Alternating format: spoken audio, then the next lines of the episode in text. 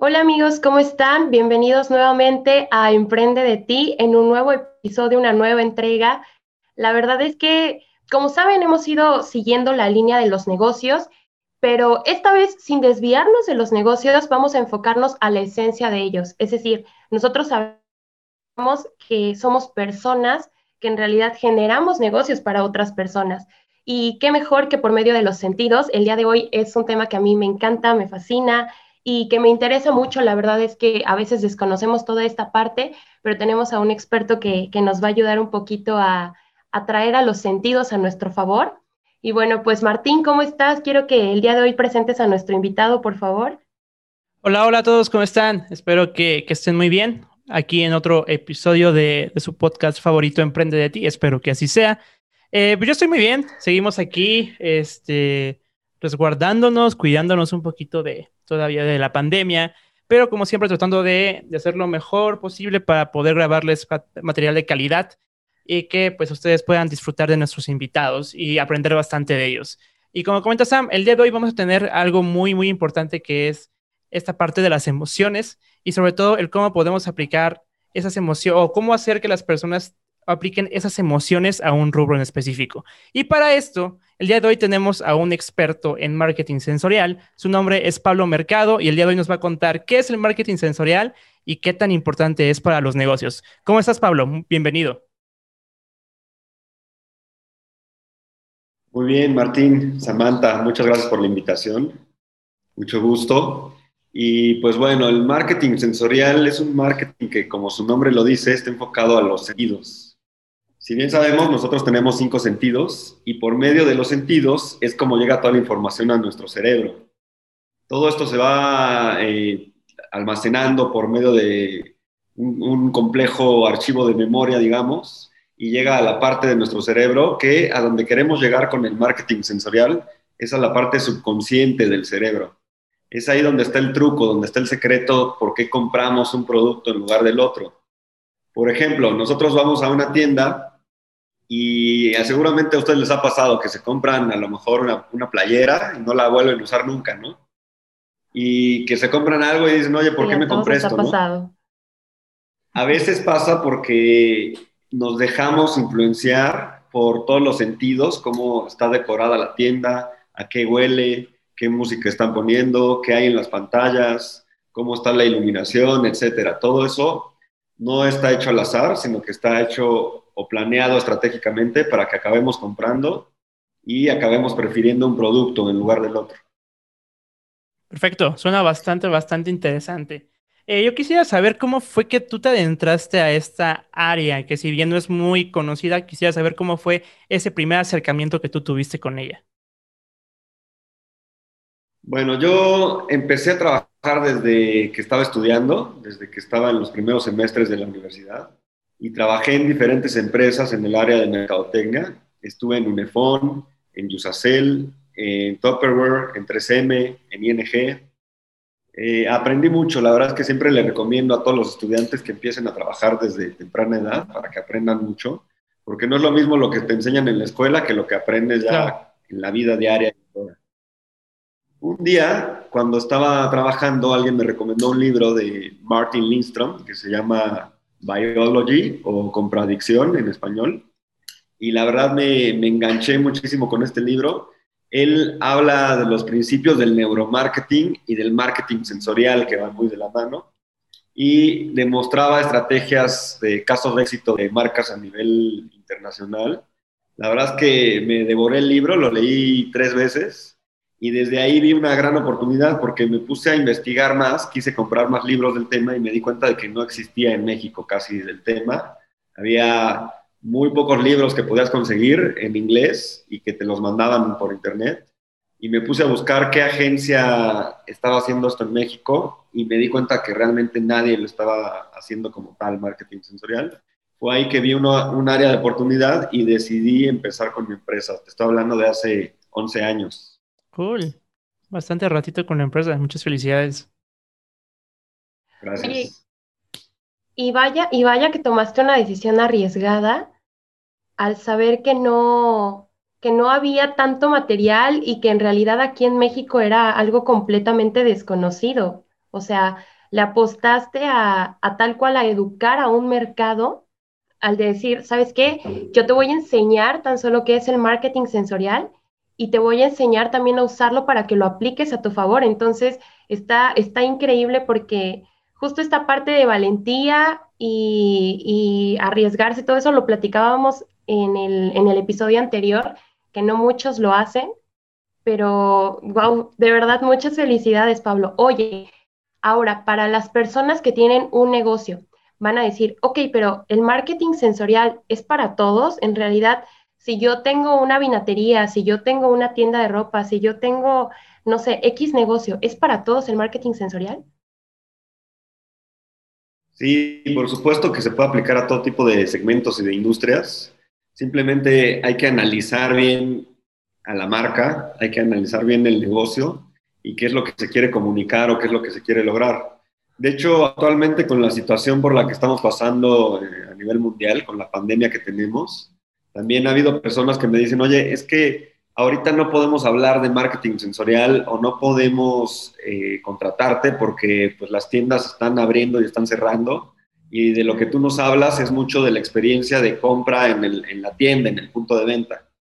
Pero sí y no, porque sí es muy cierto que el marketing sensorial se, se se, se divide en dos el marketing sensorial. Una parte es el marketing sensorial del producto, y ahí intervienen todos los expertos en diseño industrial, en psicoacústica, cómo diseñan una lata, un empaque, eh, un cereal cuando te lo metes a la boca, cómo debe de crujir, o una papa, de qué tamaño debe de ser, cómo debe sonar el empaque cuando lo abres. Todo esto es una parte del marketing sensorial del producto.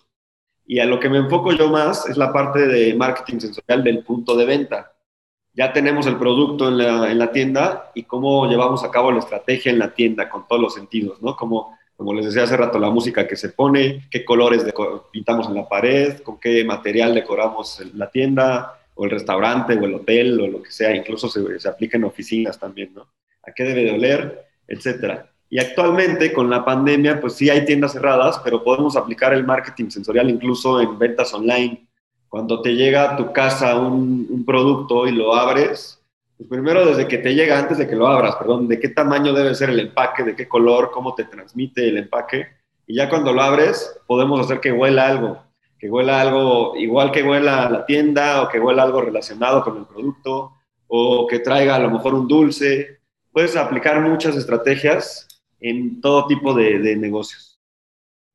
Ok, suena bastante interesante esa parte de que el marketing sensorial no es únicamente en un punto físico o en un espacio, digamos, presencial, sino que se puede hacer también, pues, digamos, en esta parte de e-commerce y ventas online. Te pregunto, a muchas personas, pues, esta pandemia vino a revolucionar la forma en cómo trabajan y la forma en cómo tienen que definir sus estrategias.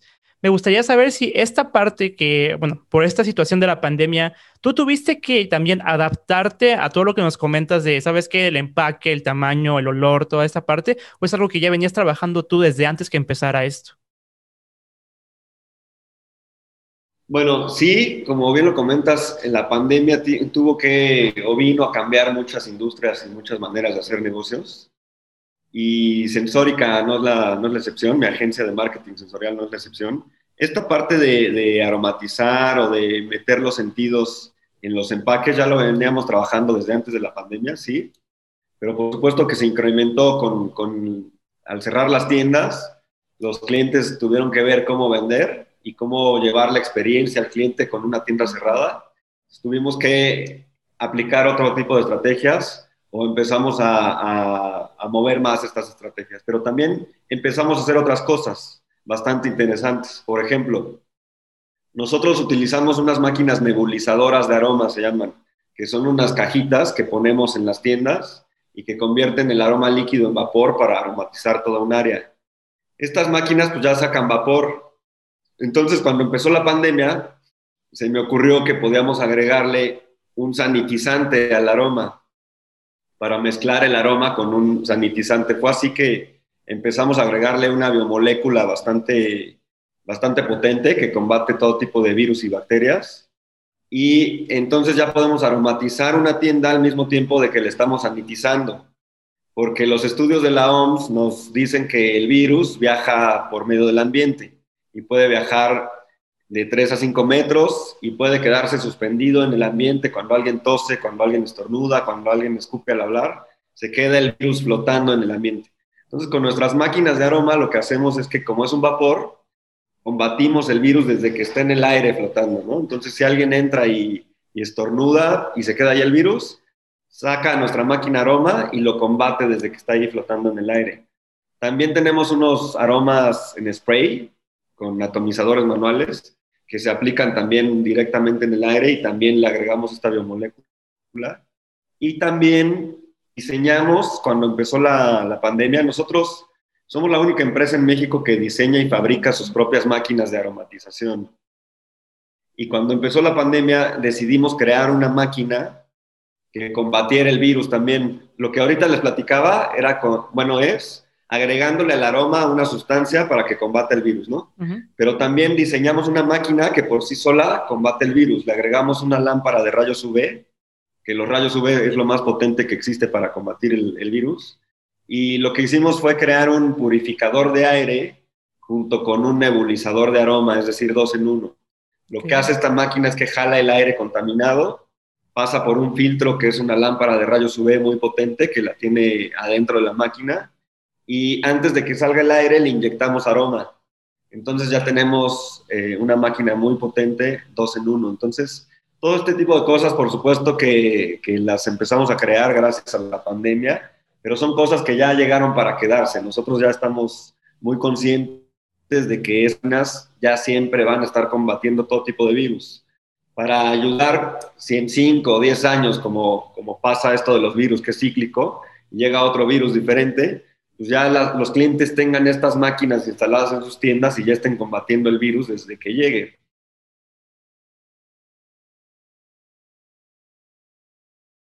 Wow, o sea, de verdad me encanta. Estoy, estoy sumamente fascinada con este tema de conversación porque realmente me gusta la mercadotecnia, pero la mercadotecnia sensorial siempre ha sido un misterio y les voy a decir por qué. Yo estudio mercadotecnia, estoy en el noveno semestre de la, de la carrera, pero en realidad eh, los conocimientos que tú obtienes en la escuela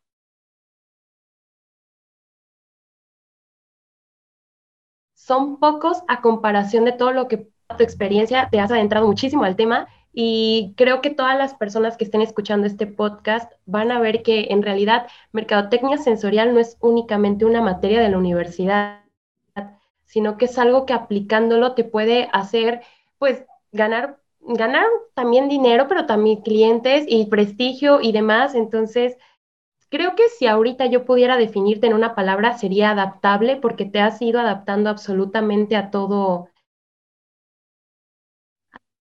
a todo lo que pues el mercado te, te ha exigido, por así decirlo.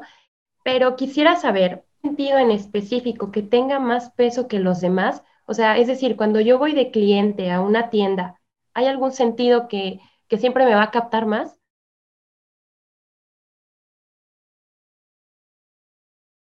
Sí, sí, el, sentido más poderoso que tenemos es el olfato y lo tenemos un poquito olvidado o desaprovechado en la parte de publicidad y de marketing. Y por eso les hablo mucho yo también de, aromas y de máquinas de aroma, porque si bien mi agencia se dedica a hacer estrategias para los cinco sentidos, en lo que somos especialistas y lo que más nos gusta es la parte de marketing olfativo. El marketing olfativo, por supuesto, que está dentro del marketing sensorial. Y el olfato, como les decía, es el sentido más poderoso porque está conectado directamente con nuestro sistema límbico en el cerebro. En el sistema límbico es donde están las emociones y los recuerdos. Por eso seguramente les ha pasado también que huelen un perfume o una loción y les recuerda a alguien, ¿no? De inmediato o van a casa de su abuelita, perdón, o de su mamá, y están cocinando algo y los transporta a su infancia inmediatamente. Entonces, el olfato es poderosísimo y recordamos más de 10.000 olores, mientras que solo recordamos 200 olores, imagínense. Entonces, en cuanto a recordación, en cuanto a emociones, el olfato nos ayuda muchísimo, además de que hay gente que desafortunadamente no puede ver, los ciegos, hay gente que no puede escuchar, o podemos entrar a una tienda y a lo mejor no hacerle caso a una pantalla, a un banner, a un póster, o no escuchar el, audio que está, pero entramos a las tiendas respirando, sí o sí. Y cada vez que respiramos, olemos. Se dice que respiramos más o menos unas 20 mil veces al día en promedio.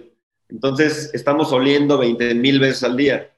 Nosotros lo vemos como 20 mil oportunidades de impactar al cliente en el punto de venta o cuando le llega una caja con un producto, etcétera, ¿no? Entonces, realmente el sentido del olfato es, poderosísimo. A mí me encanta. Incluso cuando, cuando nacemos, cuando los bebés lo primero que hacen es respirar, ¿no? Sale el bebé de la mamá y respira.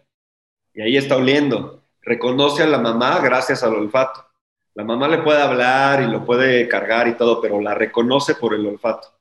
O incluso los niños cuando ya son más, un poquito más grandes y van en el kinder o en el maternal, ellos reconocen su ropa por el olfato también, por el aroma.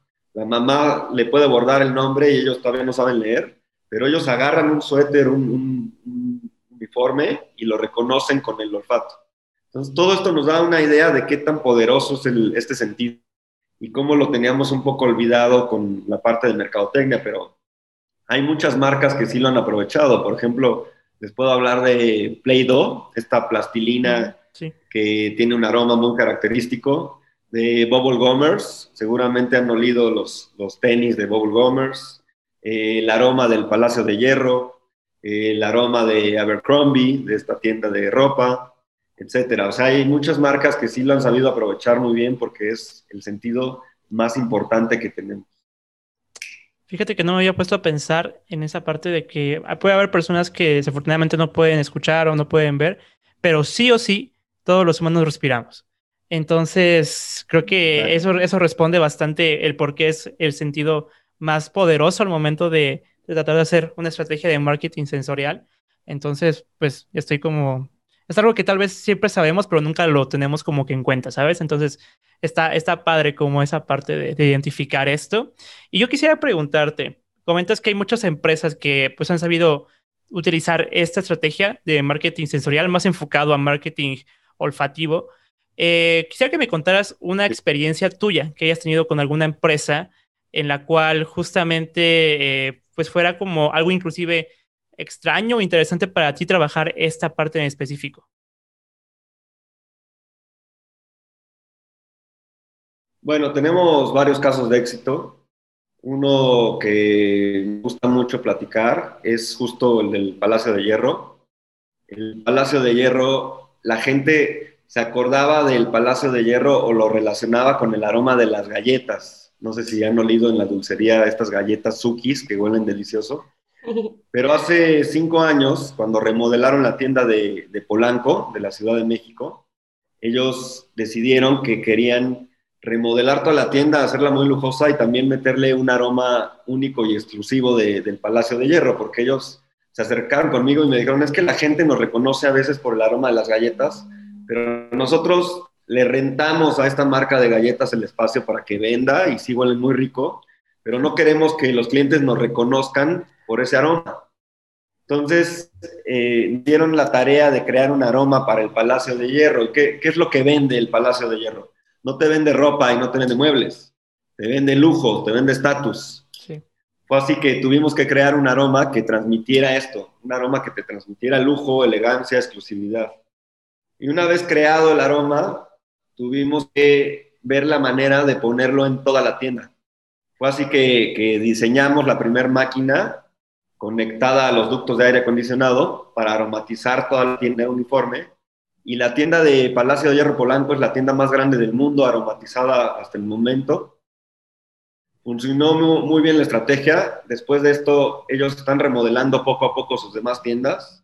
Ya remodelaron la tienda de Perisur y de Santa Fe en la Ciudad de México. Abrieron una tienda nueva en Veracruz y están remodelando la de Monterrey. Conforme van remodelando, nos meten ellos al, al proyecto y desde que están los planos nosotros vemos qué máquinas vamos a meter, en dónde las vamos a meter y cómo lo vamos a hacer para aromatizar gran parte de la tienda. No se aromatiza toda la tienda porque no nos metemos con el área de perfumería, por ejemplo, dulcería, restaurantes, pero sí aromatizamos gran parte de la tienda y ese es uno de nuestros mejores casos de éxito, el, el aroma del Palacio de Hierro. ¡Wow! Increíble, ¿no? Pues muchas felicidades. La verdad es que yo, yo ahorita conforme estabas hablando, estaba recordando, y sí, justo relacionas al Palacio de Hierro, bueno, relacionabas a Palacio de Hierro con ese olor a galletas. Eh, y pasa, pasa que pues sí, eh, sin saberlo, ellos en realidad estaban dándole el espacio físico que tenían como tienda a las galletas, porque al final tú te quedabas con eso y, y no te quedabas con el olor específico de la tienda pero está increíble que, o sea, toda esta parte del proceso en el cual tú dices, ¿sabes qué? Pues relacionan a la marca con estatus, relacionan a la marca con lujos. Entonces, todo eso, ese proceso supongo que es el que realizas en cada uno de los casos. Primero estudias a la marca y, y en base a eso ya defines qué tipo de, de aroma van a diseñar para ellos, ¿no? Pero en el caso de, digamos, una marca nueva, porque supongo que así como puedes empezar en un lugar que ya lleva años, también puedes empezar en algún sitio que, que quiera apenas pues iniciar su, su negocio o aperturarse al mercado. Con ellos, ¿cómo trabajas? ¿Cuál es la dinámica de trabajo?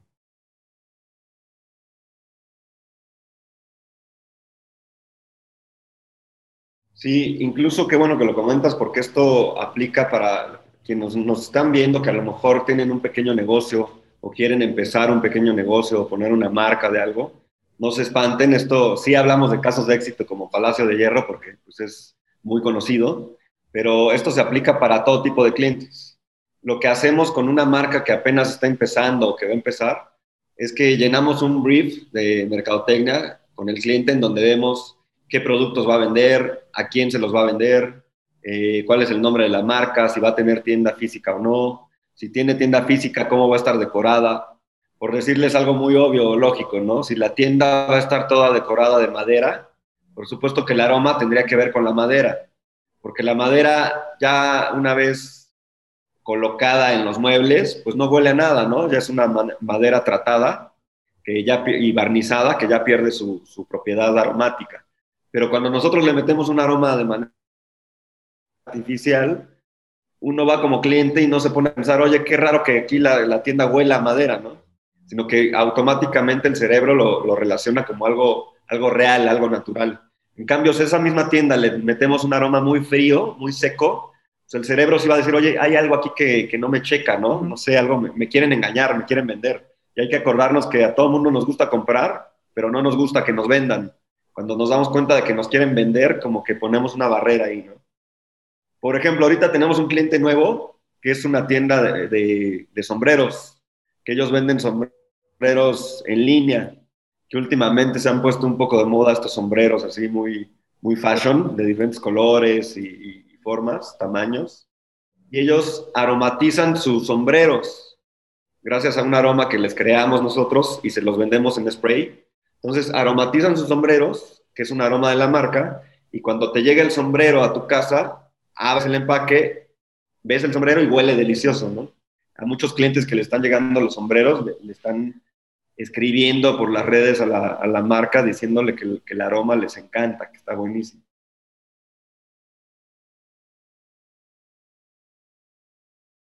No, pues la verdad está, está sumamente increíble todo este tema porque creo, no sé Martín, si a, ti, si a ti te esté pasando en este momento, pero al menos yo conforme me va contando, estoy pensando en todas las cosas que he relacionado con el olfato y realmente son muchísimas, o sea, dices, bueno, cuando tan solo las personas adoran ir a comprar pan, ¿por qué? Por el olor de la panadería, o sea, porque pues saben que sale el pan recién horneado y les gusta mucho, entonces eh, ellos van por eso y hasta tienen una determinada hora para ir, pero que el hecho de que las marcas lo pongan en sus productos, lo pongan en, en el lugar de, pues donde están establecidos, debe de ser impresionante porque ya no les estás ofreciendo como que, bueno, vas a tener el aroma a las 7 de la tarde, no, lo vas a tener todo el día y claro que se te queda porque yo tengo, yo tengo incluso una experiencia con eso que es con un, un resort que se llama Vidanta. Vidanta, llegas a ese sitio y huele, o sea, ya sabes a qué huele, no puedo explicar a qué, pero sabes que huele a algo que, que ningún otro lugar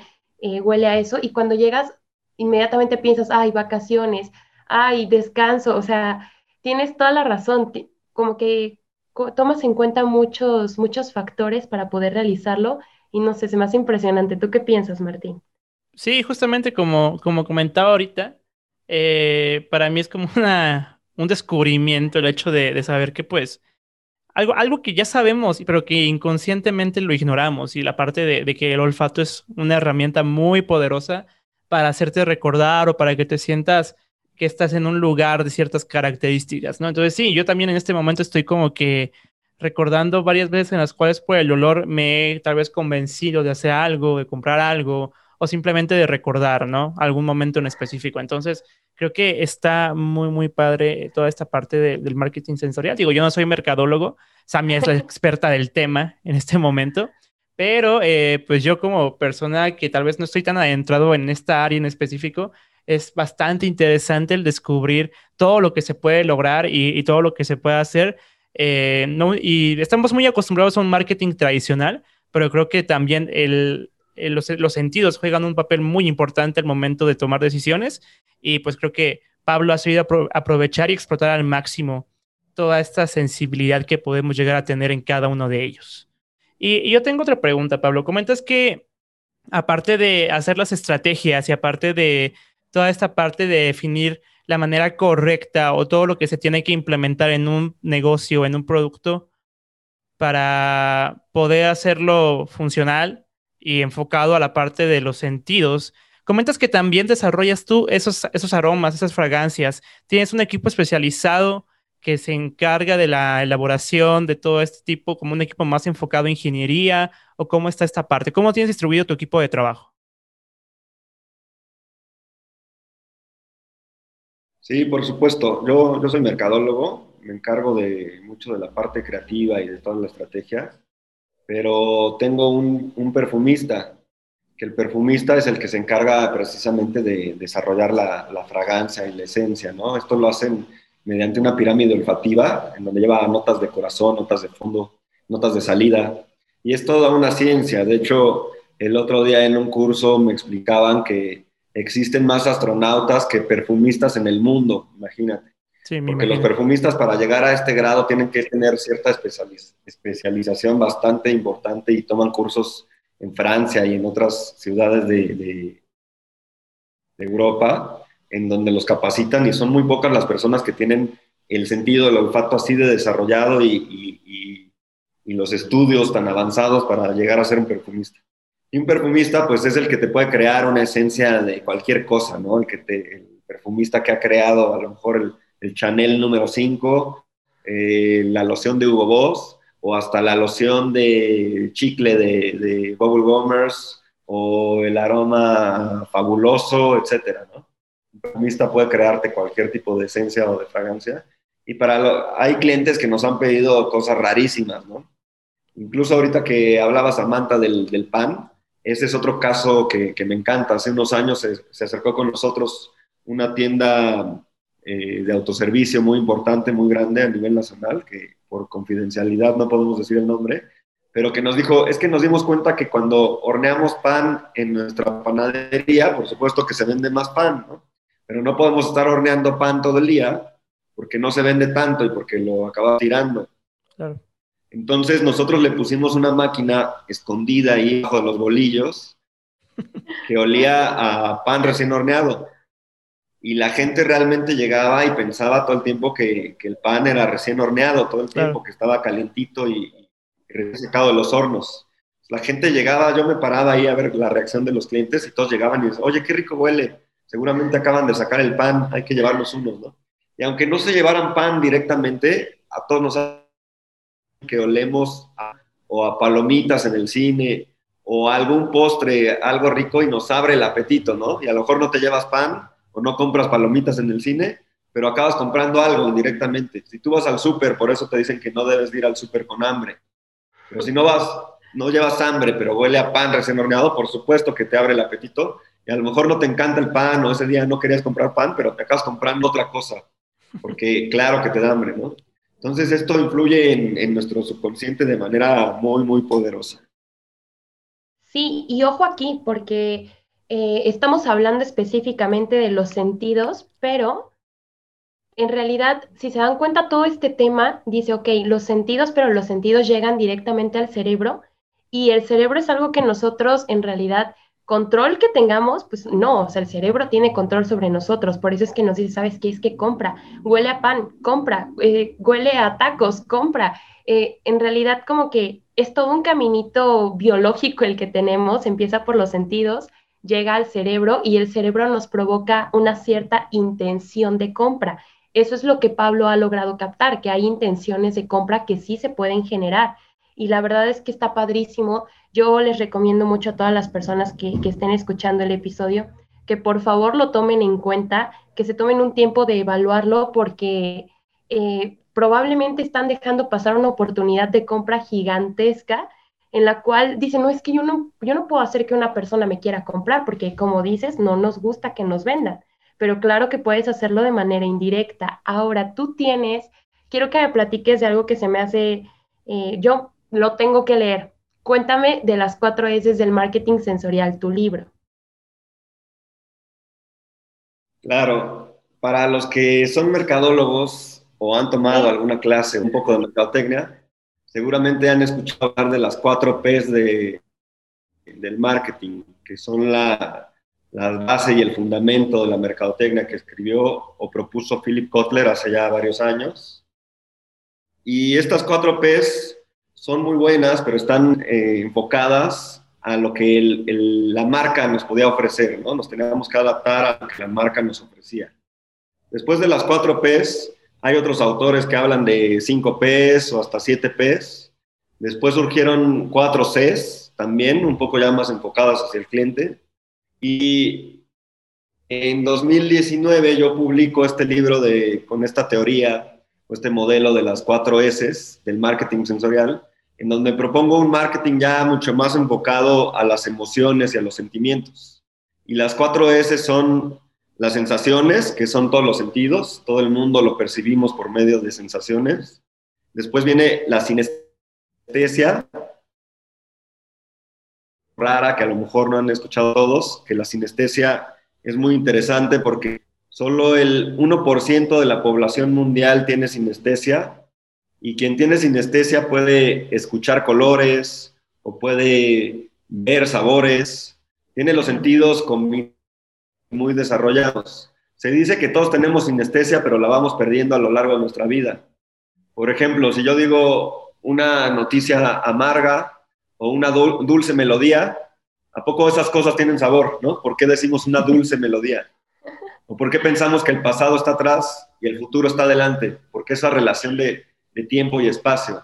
De hecho, hay cultura lo piensan al revés, que el futuro es atrás y el pasado es adelante, ¿no? Entonces, esto es sinestesia y lo que yo busco con marketing sensorial es crear esa sinestesia. Que cuando tú toques una botella de Coca-Cola, puedas tocarla con los ojos cerrados y te comunique más allá de, de la botella. Sepas que es una botella de Coca-Cola por la forma, por, si la ves también simplemente en menos de un segundo sabes que es una botella de Coca-Cola. Eh, si entras a una tienda, como les decía, que a lo mejor no veas ni el logotipo de la marca, pero en cuanto entras, hueles, identificas el aroma de la marca y de la tienda y ya sabes en qué tienda estás. Entonces, buscamos crear sinestesia. Después de la sinestesia viene la tercera de las S, que son los sentimientos, que por supuesto se busca crear un sentimiento agradable. Cuando el sentimiento es agradable, el cliente lo comparte con sus conocidos, con sus contactos, ¿no? Como cuando decimos, oye, no sabes qué, a qué lugar fui, me encantó este restaurante, o me encantó este hotel, o me encanta esta marca que acabo de conocer, y lo recomiendas porque es un sentimiento que, que te atrapa, que te gusta. Y por último viene la cuarta S, que es el subconsciente, que es ahí donde queremos llegar, que les decía al principio, que las marcas que logran llegar al subconsciente son las marcas que son las marcas top of mind, las marcas líderes, las love marks de las que nos enamoramos, y las que deja de ser importante el precio. Por ejemplo, Starbucks. Nadie va a Starbucks y en realidad a quien le gusta realmente el café, no se toma un café de Starbucks, ¿no? Porque Starbucks te vende más bien cafés con, con caramelo y con chispitas y con colores y otro tipo de cosas, ¿no? Y es un café caro. Pero nadie va a Starbucks y dice que está caro el café y se sale, ¿no? Porque estás pagando por la experiencia completa, porque te traten por tu nombre, por el café como te lo dan, por el mobiliario, porque tengas internet ahí gratis, por la música. estás pagando por toda la experiencia y es una experiencia agradable que se repite y la, gente regresa. Y esto llega al subconsciente y nos hace que, nos guste, que nos queremos, queramos quedar, que queramos comprar. Entonces, estas son las cuatro S, que son las sensaciones, la sinestesia, eh, los sentimientos y el subconsciente.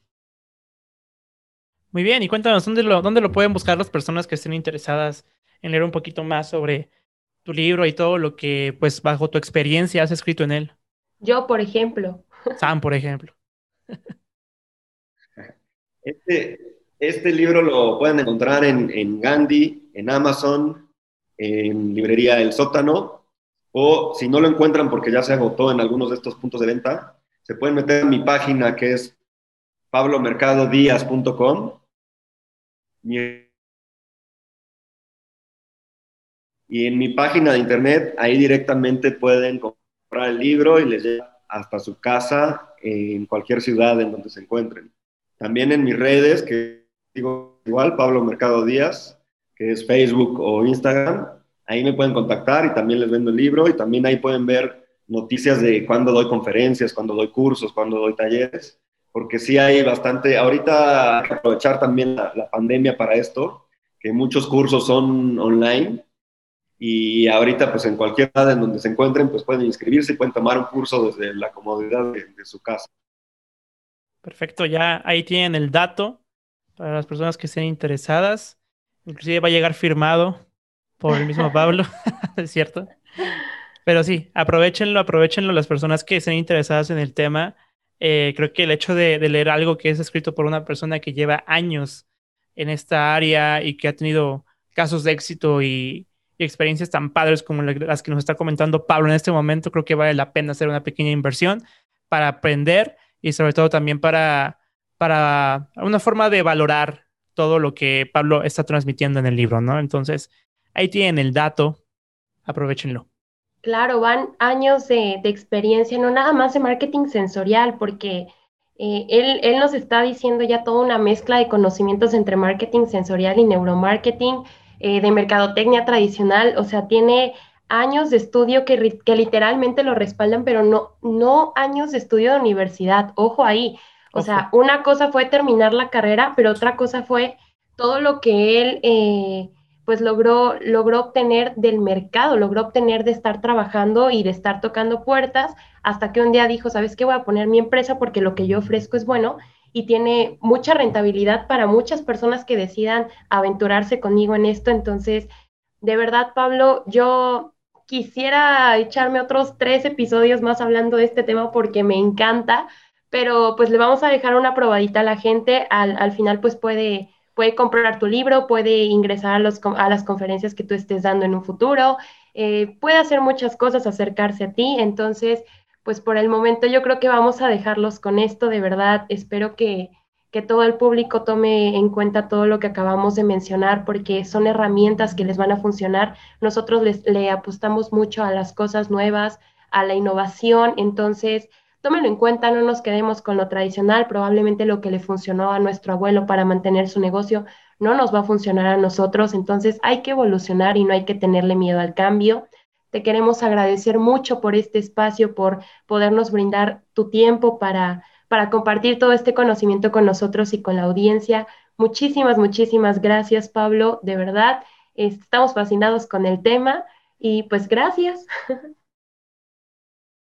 Al contrario, Martín, Samantha, muchas gracias por la invitación y pues es todo un gusto estar por acá. El gusto es para nosotros, Pablo, como dice Sam, eh, pues realmente siempre, siempre que un invitado viene y platica con nosotros, nos da de su tiempo y nos platica pues su experiencia y lo que hace para nosotros es realmente súper, súper interesante.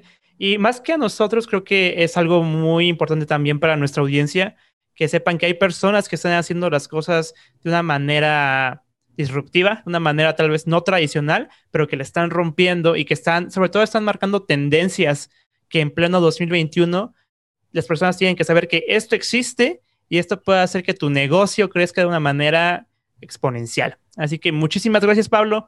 Ya para despedirnos, te voy a pedir que vuelvas a repetir tus redes para que pueda aparecer ahí el bannercito con tu arroba y toda esa parte.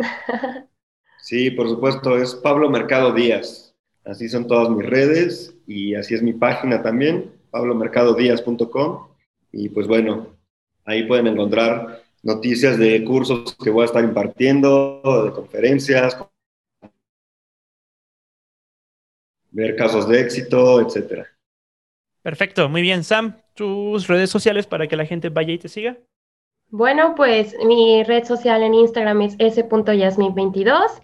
Eh, no, conmigo no van a encontrar todavía conferencias, pero síganme si van a encontrar mucho contenido de Emprende de ti, créanme. Bastante. Ahí tienen la de Sam y ya a mí me pueden encontrar en Instagram como soy Martín Melo. Tampoco van a encontrar mucho de marketing sensorial, pero van a poder ver todo lo que hago en mi día a día. Así que pues bueno, muchísimas gracias por estar en otro episodio de Emprende de ti. Estén al pendiente para los próximos episodios con invitados que sean igual de cracks como Pablo y como los que hemos tenido. Cuídense mucho, síganse cuidando y nos vemos en la próxima. Gracias, hasta luego. Nos vemos.